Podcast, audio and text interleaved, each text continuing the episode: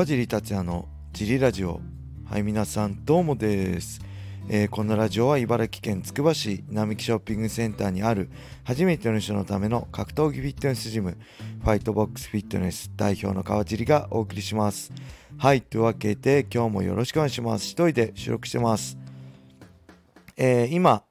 えー、ライジンランドマーク5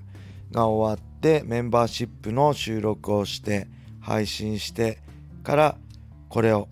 撮ってます。まあ、ライジンランドマーク5のね、感想とはメンバーシップで喋っているので、ぜひメンバーシップ入会して聞いてください。お願いします。やっぱりね、そろそろ、こう、まあ、ずっと無料で毎日やってきましたけど、無料だとなかなかそうずっと続けるの大変なんでね、皆さん、川尻をサポートすると思って、ね、えー、僕のやる気を上げさせてくれるためにも、メンバーシップ入会をよろしくお願いします。はい、そんなわけで、試合の感想は言ったんで、えー、まず、あのー、会場ね、まあ映像で見てもパンパンでしたね。そしてやっぱりこの声援がね、4月1日からのライジン41からね、解禁されたんですけど、あのー、テレビ越しで聞いててもね、画面越しで聞いてても、すごい声援でした。はい、やっぱり格闘技は声出さないと盛り上がらないし、うん、この会場の熱は生まれないのかなと思うぐらいすごい熱を画面越しから感じましたね。はい、でうちのファイトボックスフィットネスの会員さんで大の朝倉未来ファンの女性会員さんがいるんですけど朝倉未来のつわもの理論でしたっけ？もうもちろん入ってますし、えー、普段着のあのジャケット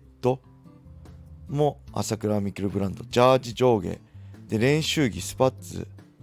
だったりも朝倉未来ブランドサンダルも持ってて、えー、朝倉未来が YouTube で案件で紹介した寝具、ね、お布団も買い揃えたと。そのぐらいの大の朝倉未来ファンがいるんですけど、えー、昨日もね会場で応援しに行ってたんですけど勝ってまあいいお酒を飲めたんじゃないでしょうか。はい。またジムで感想を聞かせてください。はいそんな感じですね。あとはねやっぱりこう僕がいつも言った MMA の面白さって駆け引き。ね。本当にあのまあボクシングとかキックボクシングっていう打撃だけだったら絶対かなわない相手でも組が入ることで、えー、打撃で勝てたりするんですよね。あの打撃不利な方が打撃オンリーだったら絶対勝てない実力差があっても組がありだと逆に弱い方がパンチ当てて KO したりするしその打撃でかなわないからって組に行って組だけにならずに打撃で KO したりとかそういう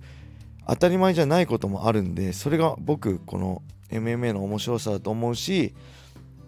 単純にとことん相手に合わせて作戦を変えるんじゃなくて僕みたいにもう僕のね晩年みたいにも組勝負一つみたいな一つのことにこだわってそこを突き詰めて勝負するスタイルも好きだしそういうのをね見るのが好きなんですけどまあ昨日はそういうのが逆に、えー、マイナス面が出たのかなとも思いましたね、うん、メインセミは特に。まあ詳しくは、えー、メンバーシップを聞いてください。はい。次はねいよいよ1週間後ですか？5月6日ライジン42があってそこはね僕も解説として参加するので、えー、チケットで会場で見てくれる方、えー、ペーパービューでね見てくれる方よろしくお願いします。UNEXT でのペーパービューでのお得な買い方は、えー、昨日の、え、G ラジオで言ってるのでぜひ聞いてくれて嬉しいです。ポイントバックがねされるんでそちらで買ってください。そしていよいよね、バンタム級メインセミ、こちらも潰し合いですよ。アーチレッタ井上。ね、元や朝倉。こちらもね、もうちょいしたら詳しく、まあ、見どころなんかを紹介したいと思うんですけど、期待しましょう。はい、そんな感じです。えー、じゃあね、レターもね、いつあったので、レターいっちゃいましょう。え、川尻さん、こんばんは。川尻 VS 正正人戦を見て格闘技ファンになった前です。川地さんは以前山田トレーナーからボクシングを教わっていたと思うのですが具体的にどういう練習メニューだったのでしょうか？自分も最近ボクシングを始めたのですごく気になります。はいありがとうございます。えー あんま覚えてないですね。まあその時々によってメニューは変わってきてるんであれですけど最後はどういうメニューだったか。えー、まずジムに行って僕はねウォーミングアップすごい時間かかるんです。ストレッチやったり、えー、あの振動系のマッサージボールで体ほぐしたりコンプレフロスで体ほぐしたりあとは、えー、ラダー系でしっかりこう瞬発系のトレーニングしたりで1時間ぐらいウォーミングアップして動的ストレッチねとかやったりしてその後ミット打ちですね。山田さんとのミット打ち。を、まあ、3分3ラウンドとか試合だったら試合対策のミット打ちやってで他にはドリルやってましたね、えー、まあ他にもファイターいるんで小山とか他のボクサーの方とドリルですね。ドリルをやってまあそれがだから30分とかだと思います。ミットも合わせて。で全員ドリルとミット打ちそれぞれ終わったら次フィジカルでやりますね。フィジカルまあトレッドミル自走式ありましたね。最後の方自走式トレッドミルだったりロープだったり、えー、ケトルベルだったりを使ってフィジカルトレーニングをやってました。主にまあ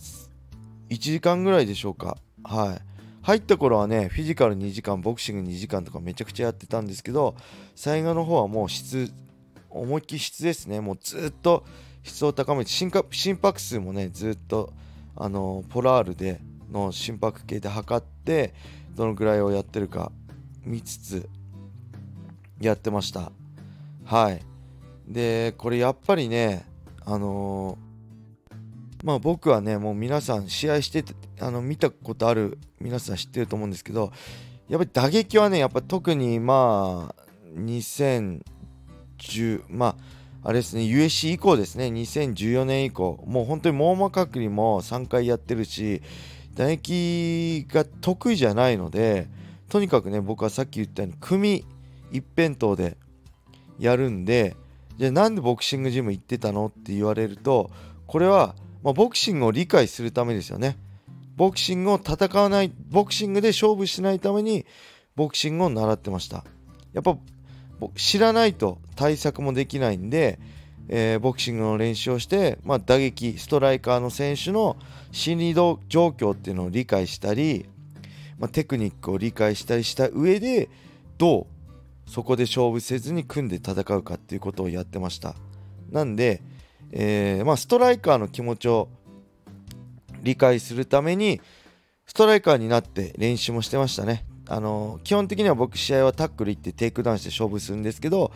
ストライカーになって立って戦う。相手がタックル狙ってくる中でどうされたら嫌だとかそういうのはね常に考えてました。だから自分がストライカーとなってされて嫌なことを自分も本番では相手にすると。でこれすごい大事なことで大事なことでなまってましたけどごめんなさい。あのね例えばあの打撃出身の選手が MMA でやるには僕はまず超絶グラップラーの練習をすればいいと思うんですよ。でグラップラーの練習をして、えー、まあ、自分がやられて嫌だったことを実際自分がストライカーになってやればいいと思うしまずはとことん組み合う組む練習をする。で逆にグラップラーが、えー、まあ、レーシング選手とかが MMA をやるにはまずはストライカーになるのが一番ですね。自分がストライカーになってみて相手にやられたことを嫌だったことを自分がやればいいと。そういうふうに僕はやってましたね。はい。まあ難しいですよね。本当 MMA って難しいんで、正解はないんですけど、やっぱりね、最初にも言ったように、あの、勝ちに行かなきゃ勝てないんですよね。勝ちたいが一番大事なんで、僕は本当に勝ちたいって、もう僕も塩違い散々やってきて攻められましたけど、ただ僕は守りに入った塩はなかったんで、もう勝ちに行った末の末塩だったんでね。うん、その辺なんか今日はすごい考えさせられました。はい、そんな感じでしょうか。もう、すいません、ずっとね、ジリライブをやってメンバーシップを収録しても滑舌がね、限界です。お腹も減りました。今日はこのくらいで終わりにさせてください。皆様、良い一日を。またね